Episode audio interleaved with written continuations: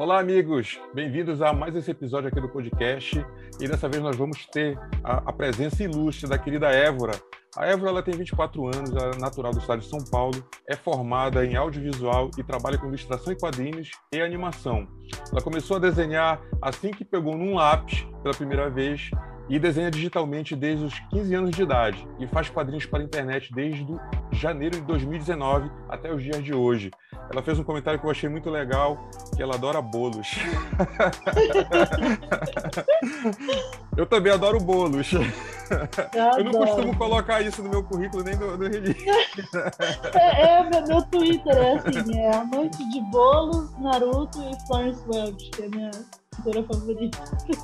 Ah, eu... Bolos e docinhos, né? Bolos e docinhos, né? Eu não comentei os bolos e docinhos. Eu curto muito também Naruto.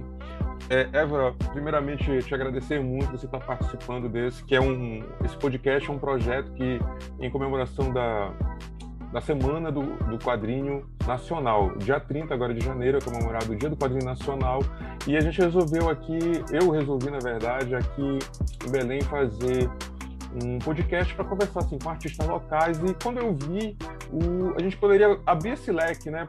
Não só conversar, fazer essa ponte entre artistas locais e de outros locais, como São Paulo. Já conversei com o pessoal do Rio, tem um pessoal de Manaus também, que tem um festival de quadrinho que vai ter, eu acho, daqui a alguns dias vai estar tendo um festival de quadrinho lá.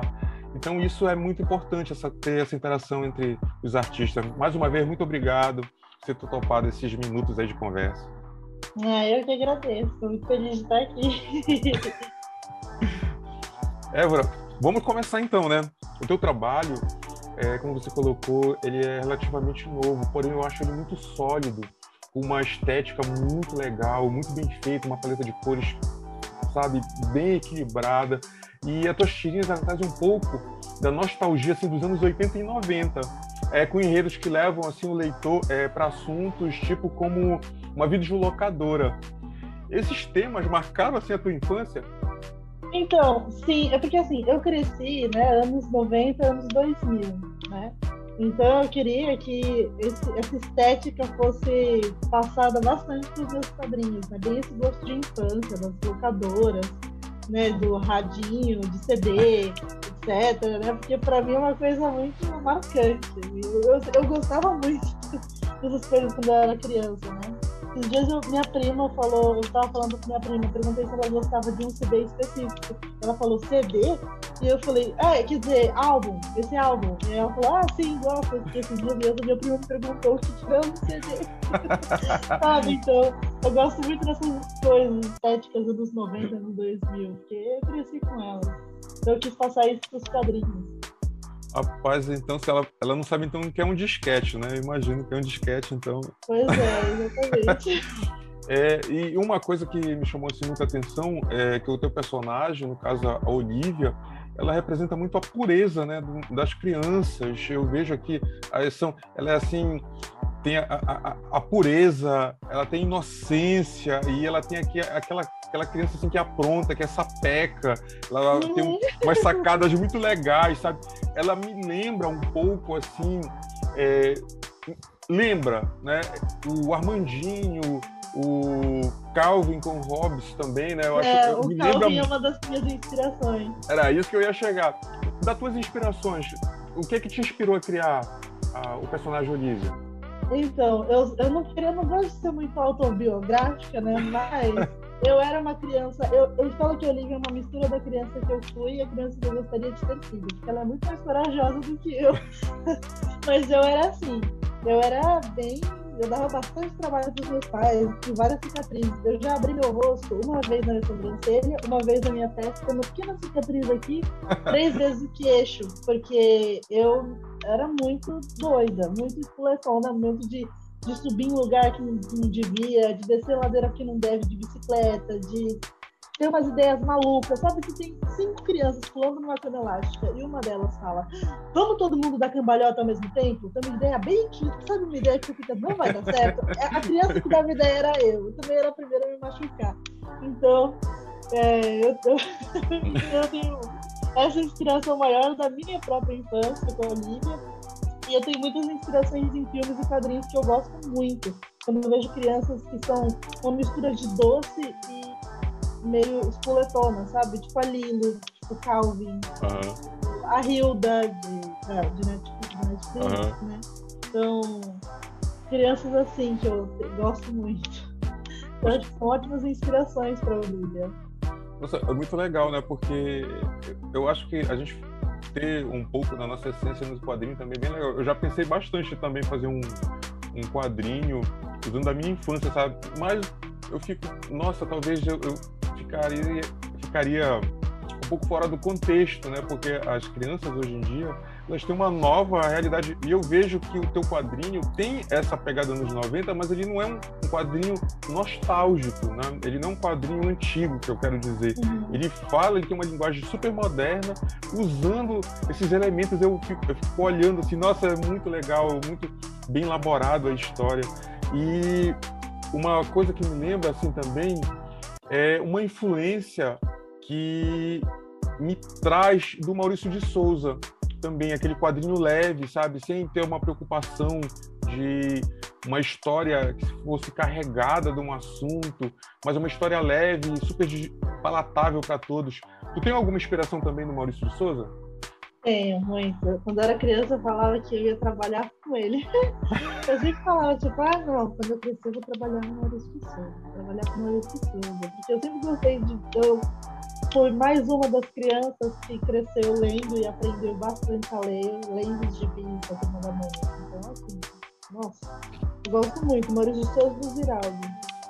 É, muito carinho e muita, muita coisa que eu aprendi com ele. Olha, eu já ia falar do Ziraldo também, né? Porque o menino maluquinho, ele daria uma, um parceiro muito bom Nossa. Olivia, né? E eu penso nisso também. Daria, olha, daria uma boa. Fácil. Sim, daria uma, uma boa uma, uma boa dupla aí de peraltices, né? Eu vi um- uma tirinha que eu achei muito engraçado, que eu até comentei, né?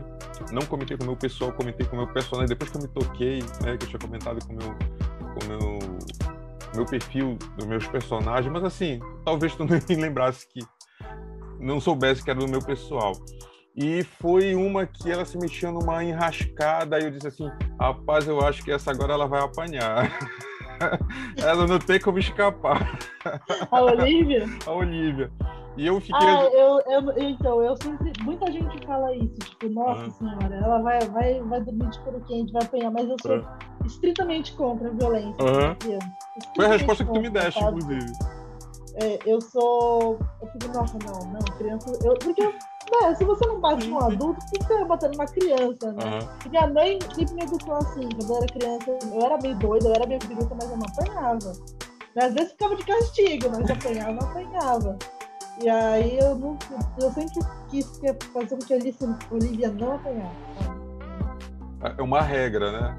Uma regra que eu coloquei assim, ela pode. Ela já tem skate pra se machucar toda, não precisa de outras pessoas machucando ela. né? Olha, eu, fal- eu fiz essa pergunta sobre o Maurício de Souza porque eu vi um Twitter teu defendendo uma coisa, porque levantaram um tempo é, algumas al- algumas pessoas né, colocaram sobre o trabalho do Maurício de Souza, dizendo sobre ele estar antigo, estar velho, né? Até usaram o termo assim, Maurício do Velho Testamento. Maurício do Velho Testamento. Cara, é uma injustiça total, né? É uma injustiça total. Se tem um cara que abriu espaço para cartunistas, chargistas, foi o é. Maurício de Souza. Eu até falo que, assim, é, muitos bebem dessa fonte e não, e não confessam, né? E eu, para mim é um trabalho que não envelheceu, é um trabalho que continua aí, se, se mostra que ele está tantos anos no mercado, se readapta sempre quando fala, olha, não está vendendo mais ah, quadrinhos como antigamente. Realmente, não vende mais quadrinhos como antigamente, né? A gente tem vários meios de comunicação que o quadrinho realmente acabou perdendo espaço. Mas olha o quanto tempo ele está aí no mercado. Olha as reinvenções, mostra pelaquela coleção a MSP, que Uhum. é belíssima, né? Convidou vários, vários artistas para participarem, ilustrando. E mostra que Uhum. esses artistas eram fãs, que todo artista tem aquela, aquele pezinho que, é- que não copiou, mas que se inspirou nos trabalhos dele. Ah, é, é impossível uma pessoa brasileira que gosta de quadrinhos não conhecer e não gostar de Maurício de Souza. É, é É. impossível. É impossível. Cara, é gigante. É, tem gente que tem um, um processo de, de, que não quer. Olha, eu tenho muita coisa inspirada, sabe, no trabalho dele. É, ontem eu conversei com um quadrinista. Ontem fica difícil, né, explicar num podcast, mas assim, eu conversei com um quadrinista outro dia que ele, graças à revista do Maurício de Souza, ele aprendeu a ler. Um outro me falou que ele começou a entrar no mundo do quadrinho porque ele comprou a revista do Maurício de Souza e vinha aquele uma coisa que vinha nos anos 80 que era o Instituto Universal Brasileiro, era uma propaganda de cursos. E ele começou a fazer um curso de desenho através da revista. Então, essas revistas de alguma forma mexeram com, com a infância, com as pessoas, né, de alguma forma. Então, é até muita injustiça falar dessa forma. É, vamos, vamos falar um pouco é, do teu trabalho como ilustradora. Você tem um trabalho também assim bem diversificado, né? Você trabalha com como frila em vários trabalhos de ilustração. Como é que está sendo esse teu trabalho assim, sem, fora de quadrinhos e tirinhos? Sim, olha, assim, eu não, não trabalho com quadrinhos, eu trabalho assim, sem ganhar um centavo. Mas... Opa, mais uma no clube, né? Exatamente. Os meus quadrinhos, eles não são minha fonte de renda. Seria um sonho fazer ser minha fonte de renda, né? Eu pretendo um dia ter meu próprio, uma HQ publicada, tal, eu pretendo mesmo, mas minha fonte de renda é ilustração. E eu faço ilustração de tudo quanto é coisa. Então, assim, eu faço pacote de figurinha para a gente tem figurinha profissional, eu faço é, ilustração por encomenda, eu faço ilustração para algumas criações de logo, eu faço ilustração para filme. Né? Eu fiz agora, eu fiz um filme, uma, uma animação que vai ser distribuído em DVD em escolas públicas brasileiras. E eu também ilustrei um livro agora. Então, os meus dois maiores trabalhos até hoje são esses. Né? O filme e o livro. Mas minha, minha fonte de renda é essa, é ilustração e ilustração. E às vezes eu, eu recebo alguma coisa de quadrinho, mas aí é o quadrinho por encomenda. Então, assim, a pessoa quer fazer uma história em quadrinhos de como ela conheceu o namorado, namorada e por aí vai. Então é sempre assim. Esse é a única vez que quando eu consigo ganhar dinheiro com quadrinho é isso. Mas teve uma época em que eu fazia é, quadrinho para uma médica, uma oftalmologista, e eu só fazia piada de óculos. Eu fazia quadrinhos de piada de óculos. E ela postava isso na página dela. Que foi um frila que eu tive por um tempo, mas como todo, quase todo frila, acabou. Mas eu fazia basicamente piadas de óculos, de, de oftalmo, de quatro olhos, coisas, sabe? meio boba, mas eu fazia. Nossa, tem que ter um repertório muito grande, né? Eu não sei se eu ia conseguir fazer um. Ah, eu tinha que forçar um pouco, tinha que forçar a minha criatividade, pensando assim, tá bom, o que, que eu faço de engraçado agora, sabe? Então, era isso. É, o mercado aqui, aqui em Belém é meio complexo, sabe? Então, o nosso mercado para ilustração, ele tem um mercado sólido até, mas ele não é uma grande praça como São Paulo, né? Eu queria saber, Évora, se tu tens, é, tu já falou a respeito de, de querer ainda sobreviver do quadrinho. Então, eu acho que é o sonho, é o sonho de todo artista é uhum. trabalhar, né, sobreviver da sua arte, né? E é uma coisa que marca, eu acho, todo início de carreira e a gente realmente não consegue sobreviver dessa arte. Sim. E Tu tem algum plano de reunir essas tuas tirinhas num compilado e fazer um livro, alguma coisa semelhante assim, e tentar publicar? Então, eu tenho um plano parecido, que é assim, é, eu vivo da minha arte, mas não exatamente da minha arte. Então, assim, eu vivo da arte no sentido de que eu faço ilustração e vivo de ah. ilustração.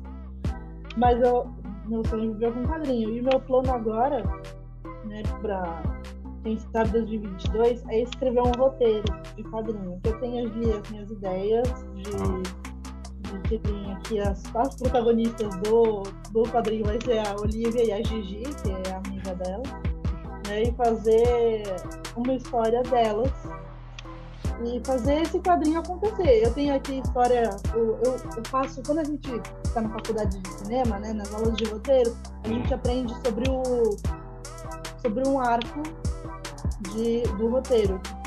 Porque aí você é como se você desenhasse mesmo o arco, né? Começo, meio e fim, e o que, que você vai colocar nesse começo, meio e fim. Então eu já, e a gente tem um argumento, que é meio que uma sinopse com spoiler.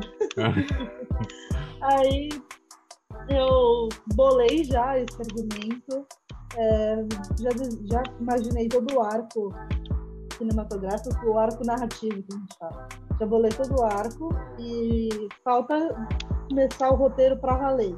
E ah. aí, quando eu começar esse roteiro, eu quero fazer um esboço de quadrinho e aí, eventualmente, fazer o quadrinho em si e publicar. Mas eu sei que é um trabalho que vai demorar um tempinho, então, assim, para esse ano eu coloquei de meta fazer esse, e terminar esse roteiro. Né, que é alguma coisa que eu quero fazer. Meu pai vive falando para mim, ah, você tem um monte de tirinha, já dá para você fazer, juntar todos e fazer um livro e tal, mas meu, o que eu realmente gostaria de fazer é um, um, uma HQ, uma graphic novel, fazer isso acontecer. Tu pretendes esse, esse projeto, né, saindo do, do campo das ideias, pretende ser é, de forma independente, a produção independente, ou tu vai procurar uma editora? Não sei, eu, vou, eu tô. Nunca fiz, nunca, nunca publiquei nada, né? Só no Instagram. Máximo de publicação que eu faço é Instagram, Facebook e Twitter. Mas é, eu, eu tava pensando em fazer isso. Porque assim, a minha intenção em quadrinhos, realmente, um dia é viver de quadrinhos e tal. Mas o, meu, o que eu realmente gostaria de fazer é que a Olivia fosse mais conhecida. Sim. Né? Então pensei, pensei fazer esse quadrinho e publicar ele gratuitamente no Twitter, no Instagram, nem Arlindo, sabe Arlindo? Uhum, tá, sim, sim. Então, ela publicou tudo no Twitter, né? Então eu fico pensando nisso, de, puxa vida, e ela conseguiu fazer um quadrinho, a galera comprou o quadrinho, a galera curtiu o quadrinho. Eu fico pensando, será que eu não deveria começar a fazer um quadrinho e postar ele no Twitter semanalmente, sabe? Coisas do tipo. Porque eu, eu tenho muito carinho pela Olivia e pelas histórias que eu imagino dela, porque eu sou formada em audiovisual, né? Então, meu sonho, meu sonho maior, maior mesmo é ter uma série, fazer uma série animada, que nem Irmão de Orel. Mas acho que quadrinho é um pouco mais palpável nessa, uhum. nessa altura do campeonato, né? onde eu tô agora, eu acho que é quadrinho um pouco mais palpável. Porque tenho experiência com isso, tu falaste sobre o Twitter, né? Tu acha que ele é uma ferramenta legal assim para distribuição, para divulgação dos trabalhos? Eu, eu, conheço, eu, conheço, caras que são muito fortes no, no Twitter, né? Por exemplo, o Piccolo. O Piccolo ali é mestre no, no Twitter, né? Tem uma área. Tem... Só que eu vejo assim, eu já vi muita dificuldade também. Eu já eu tenho um. eu, eu não vou lembrar agora o nome do listador. Acho que é Bush Bushit, acho que é o Bushit, ele, ele fez um comentário há um tempo atrás que o Twitter era, era a melhor ferramenta de distribuição, melhor do que o Instagram. Que se as pessoas te conhecessem no Twitter e gostassem do teu trabalho, elas, sabe, iam realmente tu ia distribuir de uma forma muito mais orgânica do que o próprio Instagram, que a gente fica limitado aos algoritmos dele, né, da plataforma. Sim. Como tu acha isso? Tu acha que realmente o Twitter é uma, uma, uma plataforma boa para divulgação? Então, eu gosto mais do Twitter. Eu acho que o Twitter é mais uma plataforma de divulgação, mas eu não sei mexer dele direito tipo, eu tenho o Twitter, eu uso, eu tenho dois Twitters, né? Uhum. A minha conta pessoal, em que eu posto um monte de besteira e meme.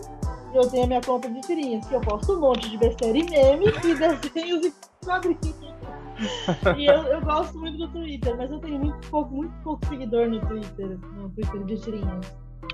Pois então, é, uma coisa. Eu, eu nem tenho mais Twitter. Dele.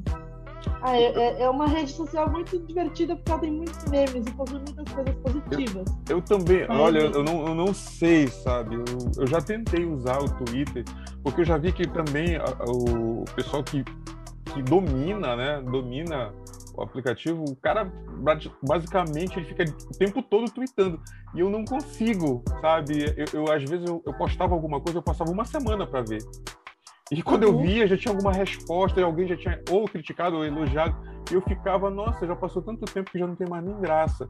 O próprio, uhum. o, o, próprio Instagram, eu já fico assim, como eu tenho também eu tenho um trabalho, né, que é o que paga minhas contas, E quando eu vou fazer tirinha, eu vou fazer alguma coisa, eu às vezes eu demoro muito para estar tá repondo, sabe? Aí eu tento fazer no final de semana, eu tento fazer várias tirinhas e postando, sabe, programando as postagens, porque senão eu acabo me enrolando com a postagem. Eu via que eu, eu tava muito é, lento no Twitter, sabe? Eu via que tem pessoas assim que ficam direto, mal tá postando já estão falando alguma coisa, já estão retweetando, né?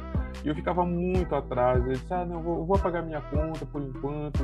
Eu não apaguei, eu apenas desativei momentaneamente. Mas eu vejo que tem pessoas que dominam demais, né? Tem uma, é uma plataforma muito robusta Sim. mesmo nisso. Sim, tem gente que recebe tanta interação, tanta comentário, tanto retweet, tanta, tanta engajamento nas Sim. coisas. Eu acho que o Twitter ele é muito mais aberto para engajamento, para comentário, para para diálogo do que o Instagram. Uhum. O Instagram ele é muito uma galeria, né? Que você coloca uma coisa ali, a galera vê e comenta uma coisinha ou outra de vez em quando. Mas o Twitter é muito comentário, é muito retweet, é muito, ele é muito mais fácil. Não sei o que acontece, mas o Twitter é muito mais fácil para você conversar, uhum. sabe? Então... É, eu, assim, uma, uma coisa que está acontecendo agora com o Instagram é que apenas 10% né, dos nossos seguidores recebem o nosso o que a gente posta. Conteúdo. Nossa, é. fica muito restrito, fica para quem está começando é quase, sabe, lógico, eles isso tem um nome, né? Eles querem que sejam tudo pago, né? Seja as postagens sejam pagas. Mas o objetivo que eles tinham inicialmente, basicamente, não tem mais. E fora que ele está valorizando muito também vídeos, né? É, isso ah. acaba com a vida de qualquer artista que depende do Instagram para essas é, coisas. Eu, já vi eu gosto muito mais do Twitter. Eu, eu, é que eu não tenho o número de seguidor que eu tenho no Instagram no Twitter. O Instagram ele é a minha, meu, um dos meus portfólios, né? Porque Sim. a galera te conhece pelo Instagram. Mas o Twitter é muito mais legal para você conversar com as pessoas. Só que como eu não tenho, tenho 100, tipo, 100 seguidores no Twitter, né? No Instagram já tem um pouco mais de 4 mil. Uhum. Aí é uma grande diferença. É. Então, é, é, eu sei que devia, eu devia dar um pouco mais de atenção pro Twitter, porque ele é muito mais divertido de se mexer. Eu acho que o uhum. Instagram ele é um pouco ingrato com Sim. os criadores de conteúdo dele. É... O YouTube, ele pelo menos paga os uhum. youtubers, né? Depois de um certo número de seguidores, você é monetizado pelos seus, pelos seus vídeos, né? Mas o Instagram, ele não patrocina, não banca, não paga, não monetiza nem um pouquinho dos criadores de conteúdo, porque quem tá no Instagram normalmente está lá para consumir conteúdo. E o Instagram sim, sim. não monetiza os criadores de conteúdo, que são as pessoas que fazem essa rede funcionar. Então eu acho uma rede um pouco ingrata, né, com a é. gente. É. Não vamos nem falar do, face, do Facebook, né? Porque o Facebook. É, tá mofando. É, eu nem perco meu tempo. Eu posto porque eu uso ferramenta de postagem automática, né? Eu gerencio as minhas postagens, eu nem nem me preocupo, eu nem olho, sabe? Eu nem costumo olhar. Uhum. Então, já recebi algumas vezes assim comentários assim, pô, eu te marquei tal coisa, tu nem respondeu. Cara, eu quase não uso, quase não uso então, mesmo. Eu, eu, tenho um Facebook de tirinhas, mas eu desativei. Porque tava mufando, eu de vez em nunca lembrava de postar tirinha lá, lembrava de falar alguma coisa lá, mas desativei. E eu não sei, eu sinto que no meu Facebook não tem muito desse público. Do público que eu tenho no Instagram, do Facebook que eu tenho no. Do público pequeno que eu tenho no Twitter, Sim. né? Mas é, eu só uso o Facebook para grupo. Grupo que, de divulgação de trabalho, grupo de uma pessoa recomendando a outra. Para isso eu uso, mas fora isso, tá mofando. É verdade. É, uma coisa bem. Isso, esse papo que a gente está tendo, né? Porque há um, há um tempo atrás o artista que estivesse começando, ele tinha um trabalho, um árduo trabalho, né, para divulgar. Ele tinha que, nossa, percorrer agências publicitárias para mostrar o trabalho. É, com o surgimento das redes sociais, isso facilitou bastante. A gente viu que surgiu vários artistas que são conhecidíssimos hoje, tem um trabalho sólido através da rede social. Porém, como tu falaste, a rede social também ela devia retribuir, porque se tem um artista que, que surgiu, que produz um conteúdo de qualidade, ele devia também ter aquela recompensa, né, de alguma forma. Eu não estou dizendo nem, não vamos nem dizer assim, ele receber, ser monetizado, mas que ele tivesse o seu conteúdo distribuído de forma normal Sim. e não um percentualzinho, sabe? Ali eu, eu acho muito muito ingrato, muito, sabe, muito comercial. Isso é, nossa, isso mostra que muita gente está migrando, né, para outras plataformas que estão surgindo. Sim. Basta, né, a pessoa se adaptar mesmo, adaptar o seu trabalho. Évora, então vamos falar agora. Basicamente, a gente até já falou de projetos futuros, né? Eu ia perguntar sobre os projetos é. futuros, você já, já até me respondeu. É, que eu sou tagarela. Não, mas isso é ótimo, isso é ótimo porque assim, o importante é essa fluidez né, da conversa, para a gente ter é, uma coisa, então, que eu vou. Assim, basicamente, para a gente fechar a nossa conversa, nesse nosso bate-papo, é, eu queria que tu divulgasse as tuas redes sociais, que é para as pessoas assim que vão ter acesso, principalmente aqui do, da região norte, é, conhecer o teu trabalho, que eu acho muito legal. Ah, é, é o mesmo arroba nas duas redes, tanto no Twitter quanto no Instagram, que é arroba Évora, Évora tem H no final, então E-V-O-R-A-H, underline. E aí vocês vão encontrar no Twitter e no Instagram. Vão me achar com facilidade. e, e curtir, né? Curtir as tirinhas da Olivia, né?